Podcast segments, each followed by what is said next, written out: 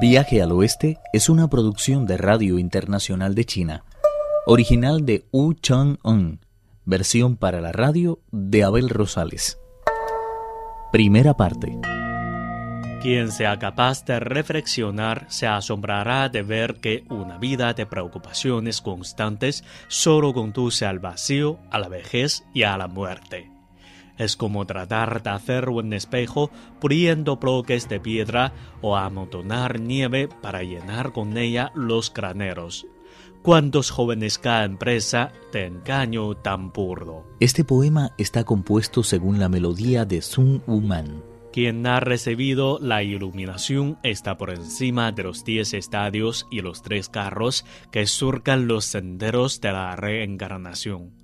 Por el contrario, el que no se esfuerza por conseguirla está sujeto a las cuatro formas de nacimiento y a las seis maneras de comenzar una nueva existencia. Quien llegue a comprender el misterio de los orígenes podrá contemplar con sus ojos los tres tesoros y al rey dragón. Una vez que Buda o Tathagata se hubo despedido del emperador de Jade, regresó a toda prisa al monasterio del trueno, donde salieron a recibirle los tres mil Budas, los quinientos Arhats, los ocho reyes de diamante y los incontables Bodhisattvas que lo habitaban. Tathagata Descendió entonces de su nube sagrada y les dijo, He estudiado las tres regiones con sabiduría y espíritu de comprensión y he llegado a la conclusión de que la esencia de todo cuando existe carece por completo de consistencia. A esta norma no escapan ni siquiera los seres inmateriales, ya que nada posee una naturaleza aislada. Nadie puede comprender sin ir más lejos la supresión del mono rebelde. Al fin y al cabo, son características de todo ser vivo el origen, el nacimiento, el nombre y la muerte.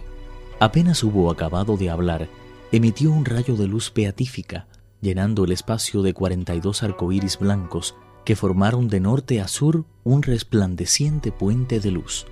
Al verlo, todos los presentes se echaron por tierra en señal de sumisa adoración. Tathagata subió entonces a su estrado de loto, por encima del cual no había ningún otro, y tomó asiento con la serenidad solemne que le era habitual.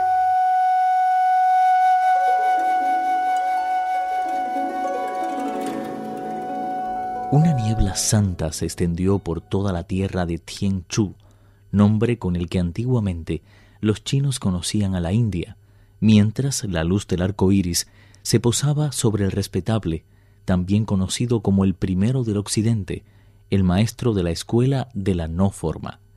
En ese mundo de bendiciones, las nieblas se posan y se levantan, pero a las estaciones se les niega la entrada en él y el tiempo no existe. El poema afirma. Aquí todos los movimientos son libres y fáciles, y han dejado de existir el dolor y las penas. Amplios y abiertos son los campos del paraíso, donde jamás han puesto su pie de esperanza y agonía ni la primavera ni el otoño.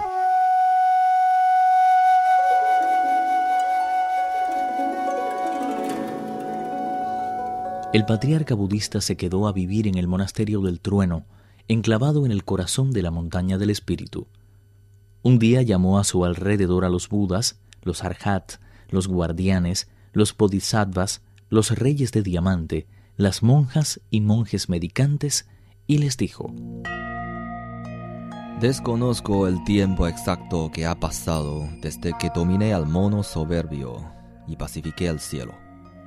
Calculo de todas formas que sobre la tierra ha debido de transcurrir por lo menos un milenio Hoy es el día decimoquinto del primer mes del otoño y quisiera compartir con ustedes el cuenco que he preparado para celebrar la fiesta de los bienaventurados. Lo he llenado con más de 100 clases de flores exóticas y un millar de frutos extraños. Espero que tengan bien aceptar mi humilde ofrecimiento. Todos doblaron al tiempo las manos sobre el pecho y se inclinaron ante Buda tres veces seguidas. En prueba de agradecimiento, los bienaventurados ofrecieron al respetable sus poemas. El de las bendiciones afirma. La estrella de la bendición brilla con fuerza ante el más venerable, el único capaz de gozar de una dicha sempiterna y total. Sus incontables virtudes duran lo mismo que el cielo, de donde emana la fuente inagotable de su gozo. Sus inabarcables campos de bendición se hacen aún más numerosos con el paso de los años, mientras la profundidad del océano de su felicidad permanece inalterable durante siglos. El mundo está lleno de sus bendiciones, y todo cuanto existe se beneficia de ellas. Tras ofrecerle sus poemas, los bodhisattvas pidieron a Tathagata que les revelara el misterio de las fuentes y de los orígenes. Buda abrió condescendiente la boca y se dispuso a extender el gran Dharma y a proclamar la verdad. Con la serena dulzura que caracterizaba todos sus actos, les habló de la maravillosa doctrina de los tres medios, de los cinco sentidos y del Sutra Surangama. Mientras lo hacía, los dragones del cielo bajaron de sus alturas y empezaron a revolotear en círculos sobre sus cabezas. Al mismo tiempo cayó sobre todos los asistentes una densa lluvia de flores. En verdad la doctrina del Zen es tan luminosa como el reflejo de la luna en un millar de ríos, y la auténtica ausencia de las cosas es tan pura y amplia como el firmamento en un día sin nubes. Cuando hubo terminado de adoctrinar a sus seguidores, Tathagata les dijo, He observado detenidamente los cuatro grandes continentes y he llegado a la conclusión de que la moralidad de sus habitantes varía mucho de un lugar a otro. En mi poder tengo tres grandes cestos de escrituras sagradas capaces de persuadir al hombre para que inicie una vida de virtud y buenas obras. Son escrituras que instan al cultivo de la verdad y constituyen la puerta que conduce a la suprema felicidad. Yo mismo iría a llevársela a los habitantes de las tierras del este pero son tan estúpidos y hacen tal mofa de la verdad que desconocen los dictámenes más básicos de nuestras leyes y se burlan abiertamente de la auténtica escuela del yoga. Necesitamos, por tanto, a alguien con suficiente peso moral para que vaya a esta parte del mundo y encuentre a un creyente auténtico, a que pedirá el tremendo sacrificio de transponer las mil montañas y de vadear los mil ríos que les separan de aquí para venir a recoger las escrituras.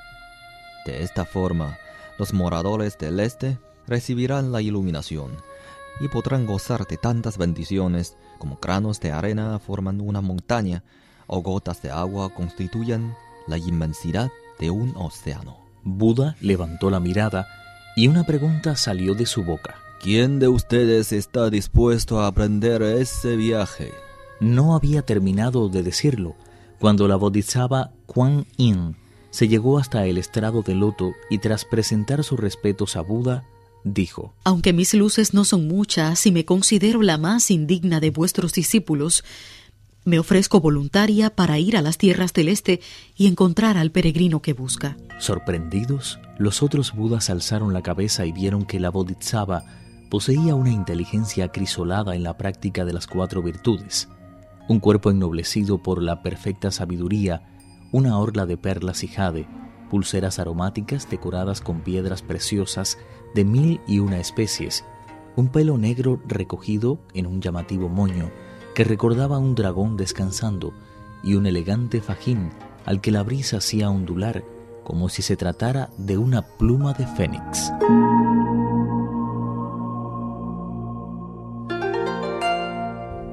Viaje al Oeste, uno de los cuatro grandes clásicos de la literatura china. Versión para la radio, Abel Rosales. Actuaron en este capítulo Víctor Yu, Carelis Cusidó, Raúl López y Lázaro Wang. Esta es una realización de Abel Rosales, quien les habla, para Radio Internacional de China.